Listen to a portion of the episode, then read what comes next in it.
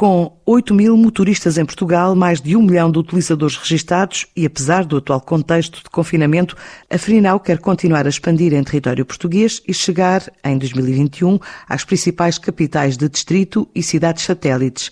Está presente em 15 mercados, 150 centros urbanos.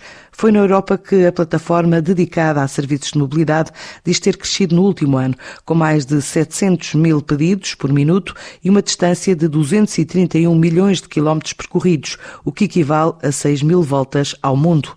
Nas contas de 2020 entra ainda a integração numa só plataforma de motoristas de táxis com parceiros de transporte em veículos descaracterizados, argumentos que levam a empresa a acreditar que no final do primeiro trimestre podem chegar os primeiros sinais da retoma, de acordo com Sérgio Pereira, o responsável da empresa em Portugal. Efetivamente, 2020 ia ser sempre uma, um ano bastante importante para a Frinão. Foi um ano em que nós fizemos a integração da Captain, a empresa irmã que funcionava ah, em França, Portugal e na Inglaterra. Obviamente, com isto conseguimos alargar a Frinão e para uh, setores em que a Frinão não estava presente, como era o TVDE em Portugal, em França e Inglaterra. E em Portugal em particular, conseguimos depois expandir a nossa marca e a nossa aplicação para o resto do país. Nomeadamente, lançamos a Frinão no Algarve, lançamos a Frinão no resto do país continental como Coimbra, Aveiro, a, a Leiria. E este ano a nossa intenção é continuar a largar essa, essa presença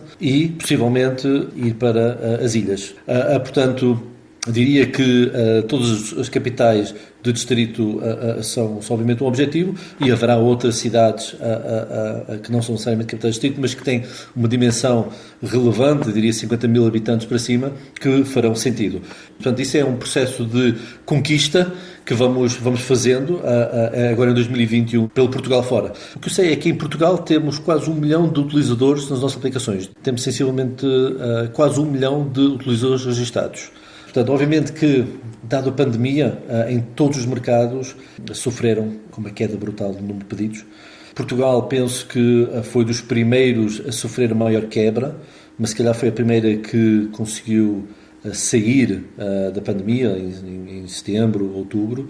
No entanto, também foi das primeiras que começou a sentir uma retração finais de novembro, dezembro, etc., com esta segunda vaga. E, e temos que estar preparados para mais uns meses de restrições e de, e de, contenção de mobilidade, etc.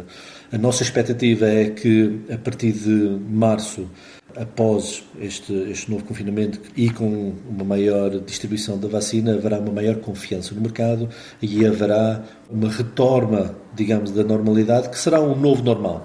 E vai demorar até conquistarmos, eh, digamos, essa, essa, essa nova normalidade.